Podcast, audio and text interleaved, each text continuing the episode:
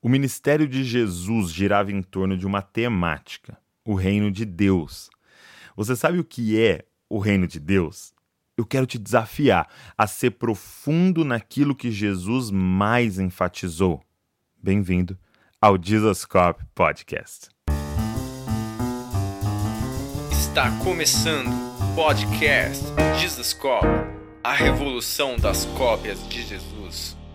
Está começando mais um podcast Dizascope. E olha, nós acreditamos que o chamado de Deus para cada pessoa é parecer com Jesus Cristo e ajudar outros a parecerem com ele. O objetivo desse podcast é esse: te fazer mais parecido com Jesus. E quando você compartilha, você está ajudando outros a se parecer com ele. Se você é novo aqui, seja bem-vindo à nossa família do podcast Dizascope toda semana tem dois podcasts. Segunda-feira tem entrevista e esse tem áudio e vídeo, então tá nas plataformas e também no YouTube. E de quarta-feira, que é esse que você está ouvindo, Copiando Jesus, é, é apenas em áudio. Então se você está no Spotify ou em qualquer outra plataforma, segue a gente, se inscreve aí para você receber tudo que a gente produzir e cada dia tá mais parecido com Jesus. Existe uma forma de você ficar em contato com a gente. A gente tem um grupo no Telegram. Lá eu divulgo os novos podcasts e coloco o PDF desse podcast. Então todos os PDFs dos podcasts estão lá no Telegram. Você pode acessar lá e pegar tudo. Vou deixar o link é, do Telegram desse grupo aqui é, na descrição desse podcast. Eu quero agradecer todo mundo que tem divulgado, cara. Muito obrigado. Se você falou para um amigo, para uma amiga, ou se você colocou nas suas redes sociais é, e chamou a galera para ouvir esse podcast. Obrigado. É, nós estamos conseguindo alcançar milhares e milhares de pessoas por causa de você. Se você for postar aí nas suas redes sociais, marca a gente lá, ok? Arroba Jesus. Olha só, eu quero falar com você hoje sobre o reino de Deus. Como eu comecei falando, esse foi o tema que Jesus mais falou. E sabe, gente, posso abrir um parênteses aqui com você? Muitas vezes a gente fala muito de assuntos que Jesus falou pouco. E a gente fala pouco de assuntos que Jesus falou muito. Quando eu abro uma caixinha de perguntas, a verdade é que vem muita pergunta de coisas que Jesus não falou quase nada. Mas, cara, raramente vem a pergunta, por exemplo, o que é o reino de Deus? Sendo que todas as vezes que Jesus ia falar, ele falava sobre o reino de Deus. Quando Jesus ia pregar, que é anunciar, o que, que ele anunciava? O reino de Deus, está próximo o reino de Deus. Quando Jesus ia ensinar, o que, que ele ensinava? Como entrar no reino de Deus. Quando Jesus ia contar uma parábola, o que eram as parábolas? Como funciona o reino de Deus. E a pergunta que eu quero fazer para você, meu querido amigo e amiga, é: o que é o reino de Deus? E eu quero ler com você Marcos, capítulo de número 1, verso de número 14 e 15. Diz assim: Depois de João ter sido preso, Jesus foi para Galiléia, pregando o evangelho de Deus. Então aqui está dizendo o seguinte: que João Batista foi preso e depois que ele foi preso, Jesus vai para essa região da Galileia e ele começa a anunciar o evangelho de Deus, a boa notícia de Deus. E qual era a boa notícia de Deus?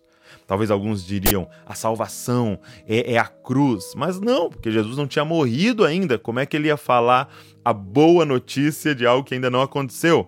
E aí o verso 15 responde: olha o que diz. Ele dizia: O tempo está cumprido e o reino de Deus está próximo. Arrependam-se e creiam no Evangelho, ou seja, creiam nessa boa notícia. A boa notícia de Deus era a chegada do reino de Deus. Agora, por que, que há tanta confusão em relação a esse assunto, a esse termo reino de Deus? Primeira coisa é que reino de Deus não é um lugar. Todas as vezes que a gente pensa em reino de Deus, a gente pensa em um lugar. Tanto que a gente fala, ah, eu vou para o reino de Deus ok? É lógico que o reino de Deus vai acontecer em um lugar, mas o termo reino de Deus está falando sobre um tempo. Sim, um tempo. Veja o verso 15: diz: O tempo está cumprido, o reino de Deus está próximo. Então, esse próximo é de tempo. O reino de Deus é, seria melhor entendido, talvez, se a gente traduzisse como o reinado de Deus. Então, para você entender, imagina que eu dissesse assim: olha, de 1530 até 1570 foi o reinado do João em tal país. Agora, de 1570 até 1620 foi o reinado da Maria em tal país. Então você entende que é o mesmo país, o mesmo lugar, mas dois reinos diferentes. É o reinado do João, o reinado da Maria. O que, que Jesus está dizendo? Ei, arrependam-se, pois está próximo o tempo em que o próprio Deus irá reinar sobre toda a terra. Uau! Quando a gente olha para é, 2 Coríntios, capítulo de número 4, verso 4, vai dizer que é, Satanás é o Deus dessa era. Então, agora, nesse século que nós estamos vivendo, né, nesse tempo que nós estamos vivendo, é, Satanás tem dominado sobre os filhos da desobediência, mas o reino de Deus está próximo, o governo, o reinado de Deus. Então, a primeira coisa é que não é um lugar, é um tempo que nós estamos aguardando. Agora, existe uma segunda confusão que a gente faz, porque se é um tempo, a gente tem que fazer a seguinte pergunta: o reino de Deus, o reinado de Deus, o governo de Deus é presente ou é futuro? Já está entre nós, já está acontecendo, chegou ou está por vir? Cara, e a resposta é muito doida, porque é ambos. Esse é um mistério mistério do reino de Deus. E na verdade isso é uma chave para você entender a palavra de Deus. Por quê? Porque o reino, o reinado de Deus é presente e futuro ao mesmo tempo, cara. Olha isso, que coisa maravilhosa. O reino de Deus está entre nós, é presente, e o reino de Deus é futuro, está por vir. É por isso que Jesus, a, ao falar do reino de Deus, algumas vezes usou o presente. Está entre vós as prostitutas e os publicanos estão entrando no reino de Deus antes de vocês. Em algumas vezes, algumas vezes ele usa no futuro, quando vier o reino de Deus. Os últimos serão os primeiros. Então, o reino de Deus é presente e futuro ao mesmo tempo. Como Douglas? Sabe por quê? Porque o nosso Deus pegou esse rei esse rei da era por vir e fez esse rei invadir a nossa era. Sim, ele fez esse rei nascer na barriga de uma virgem e começar a espalhar o reinado dele na era presente, mesmo esse rei sendo um rei da era por vir. Então, o reino de Deus está por vir, mas já pode ser experimentado hoje por aqueles que descobriram que o Rei da Era por vir já está entre nós. Cara, o reino de Deus está onde o Rei está. E ele já está entre nós. E já tem um grupo de pessoas, cara, que se arrependem. Ou seja, que abandonam a sua vida aqui, abandonam os governos é, daqui, para agora se colocar debaixo do governo desse rei chamado Jesus Cristo. E para esses, o reino de Deus já começou. Por quê? Porque eles já estão debaixo desse governo, eles já obedecem a esse governo do reino de Deus. Então o reino de Deus ele é presente, mas a plenitude dele está por vir. E nós estamos aguardando na segunda vinda de Cristo, quando ele virá e reinará sobre toda a terra. E Jesus, gente, nos ensina em sua oração, a oração que ele ensina para os discípulos, ele diz: vocês precisam pedir, venha o teu reino. Sabe uma coisa que a gente dá muita ênfase na igreja, e não está errado, mas talvez a ênfase que a gente dá está errada, é ir para o céu. Tempo todo a gente fala sobre ir para o céu, todo mundo quer ir para o céu. E, e, claro, nós vamos para o céu, principalmente aqueles que morrem antes de Cristo retornar. Antes de ressuscitar, nós iremos para o céu, nos encontraremos com o Senhor, aguardando a ressurreição. Agora, qual foi a ênfase de Jesus? Não foi sobre ir para o céu, foi sobre reinar com Ele. A ênfase dele não era, ei, orem para vocês irem para o céu. A ênfase dele era, orem para que o reino de Deus venha. Em outras palavras, orem para que o céu venha e invada a terra e o céu passe a governar a terra. Mateus usa muito o termo o reino dos céus. O que, que é isso? Não é um reino no céu. Você não está indo para o reino no céu. O reino é do céu. Ou seja, céu não é o destino do reino. Céu é a origem do reino. É um reinado que vem do céu. Ele nos ensinou a orar: venha o teu reino. Venha o teu reino venha o teu reino e que a nossa vida seja esse clamor. Vem, Senhor, e governa sobre toda a terra. Senhor, assim como o Senhor governa a minha vida, a minha casa, as minhas decisões, vem e governa sobre toda a terra. Agora, como é que isso começou, gente? O reino de Deus é expressado lá em Gênesis capítulo de número 2. Né? Em Gênesis 1, 1 diz que Deus criou céus e a terra. Então, ele cria os céus onde ele habita, a terra onde o homem habitaria. E aí em Gênesis 2, ele fala sobre um jardim.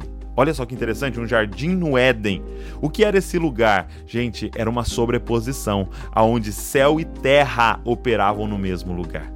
Sim, tinha ali a presença de Deus, esse ser espiritual, e tinha ali a presença de animais, árvores, tudo que era físico. E ele cria um ser que moraria na intersecção, na interseção entre céu e terra. É esse ser que come fruta, que rela na árvore, que passa a mão no pelo do animal, mas que se conecta com o céu, com o divino, que fala com Deus e anda com ele na viração do dia.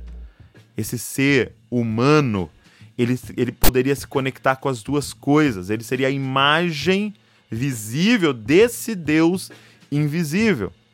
Então, o, o, o Jardim do Éden era essa manifestação do reino de Deus. Porque quem era o rei, quem governava o homem no jardim? O próprio Deus. O céu governava a terra. Mas aí chega Gênesis capítulo 3. O capítulo mais trágico da Bíblia, quando então a terra decide se rebelar contra o céu e dizer: não, não, não, não, você não governa mais a gente. Eu vou decidir o que é bom, o que é mal. Eu vou tomar as decisões por aqui. Agora eu não vou mais viver por revelação, por aquilo que o Senhor fala. Eu vou viver pelos meus sentidos somente e eu vou tomar as decisões. E é um grito de independência que a terra dá do céu. E agora a terra não é governada pelo céu, a terra é governada pela terra. E o caos se instala. Já ali no início, os dois primeiros filhos de Adão e Eva já é, cometem um assassinato. É, Caim mata Abel. Agora, deixa eu te dar uma boa notícia: é que Deus não desistiu da sua criação. É que o propósito eterno de Deus é habitar entre nós, é governar-nos. Esse é o propósito eterno de Deus. Então, em Êxodo, ele chama um homem chamado Moisés. E sabe o que ele faz? Ele diz: Moisés, sobe a montanha que eu vou te mostrar uma coisa. E ele mostra para Moisés um tabernáculo. Um tabernáculo que tem lá nas regiões celestiais. E ele fala: constrói no meio do deserto. Esse tabernáculo. E o que era o tabernáculo, gente? Era um jardim do Éden móvel.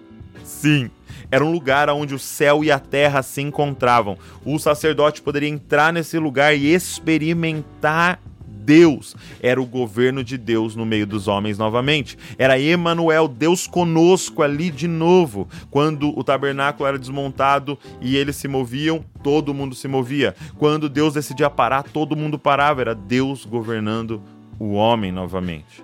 Então, quando o homem entrava no tabernáculo, ele poderia experimentar Deus ali.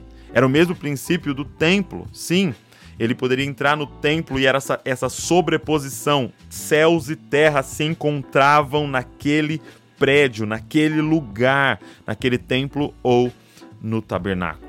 Aí você pode se perguntar, mas como, Douglas? Porque o homem continuava cheio de pecado. Como, como que ele ia é, é experimentar o céu, que é santo, santo e santo? Não foi por isso que eles foram expulsos do jardim, que era esse lugar de encontro? Mas aí Deus deu uma outra orientação para Moisés. Ele falou: Moisés, antes do sacerdote entrar nesse lugar de encontro, na tenda do encontro, fala para ele pôr a mão na testa de um cordeiro e confessar os pecados dele. E aí você sacrifica esse cordeiro. E quando o sangue desse cordeiro for derramado, abre-se um espaço de santidade. Não porque aquele sacerdote é bom e perfeito, mas porque um cordeiro inocente morreu no lugar dele. Cara, se você tem 10 minutos de crente, você já tá entendendo o que eu tô falando. Então, o tabernáculo, o templo, era onde os céus e terra se encontravam. Mas quando a gente chega em João, capítulo de número 1, verso de número 14, diz assim: E o Verbo se fez carne e habitou entre nós. Ah, meu irmão. Jesus Cristo, o Verbo, encarnou e habitou entre nós. E agora tem um segredo nesse versículo. A palavra habitou no original é esquinó. Sim, esquinó. E sabe o que significa esquinó? Significa armou um tabernáculo. A melhor palavra, na verdade, no português seria tabernaculou. Sabe o que João estava falando? Ele estava dizendo o seguinte: sabe esse Jesus Cristo? Ele é o próprio tabernáculo ambulante. Lembra lá no deserto que o céu e terra se encontravam em uma tenda? Agora céus e terra se encontram em um homem chamado Jesus Cristo. Aonde ele chegava, o céu chegava com ele. Ele era o governo de Deus andando entre os homens. Ele era a manifestação do reino. Você já imaginou o que era estar perto de Jesus? Que coisa maravilhosa, que coisa deliciosa. Esses homens, três anos andando com o próprio tabernáculo ambulante. Só que ele não era apenas o tabernáculo. Quando João avista ele vindo de longe, ainda no capítulo 1, ele diz assim para os discípulos: Eis o Cordeiro de Deus que tira o pecado do mundo. Além de tabernáculo, ele também é o Cordeiro, que a gente põe a mão na testa e confessa os nossos pecados, e os nossos pecados passam para ele. E ele morreu no nosso lugar. E porque ele morreu, abriu-se um espaço de santidade para eu e você experimentar o reino de Deus hoje. Agora, esse Jesus começa a falar algo para os discípulos que eu acho que deve ter assustado muito eles. Ele começa a falar assim: é melhor que eu vá. Eu vou embora. E aí os discípulos começam a entrar em desespero, né? Como é, como é que você vai embora? É melhor que eu vá. Aí eles começam a pensar: o que, que é melhor do que o próprio tabernáculo entre nós? O que, que é melhor do que o céu na terra andando do nosso lado aqui? O que, que é melhor do que é, ter alguém fazendo milagres pra gente? E ele diz: Porque se eu não for, ele não vem. Ah, meu irmão, quem é ele que é melhor do que Emanuel, Deus conosco? Sabe o que era melhor? Quem viria era o Espírito Santo Consolador, que não seria mais Deus conosco, agora seria Deus em nós. Agora, gente, céus e terra se encontram na igreja. Sim, nesse ajuntamento dos homens e mulheres que nasceram de novo e estão cheios do Espírito Santo. Sim, agora é, é, já foi num jardim, já foi num tabernáculo, já foi num prédio, já foi no filho e agora aonde as pessoas vão para se encontrar com Deus? Na igreja. E não na igreja o prédio, mas na igreja o ajuntamento de discípulos, cara. Você tem noção disso? Que você carrega o reino, o governo de Deus. Cara.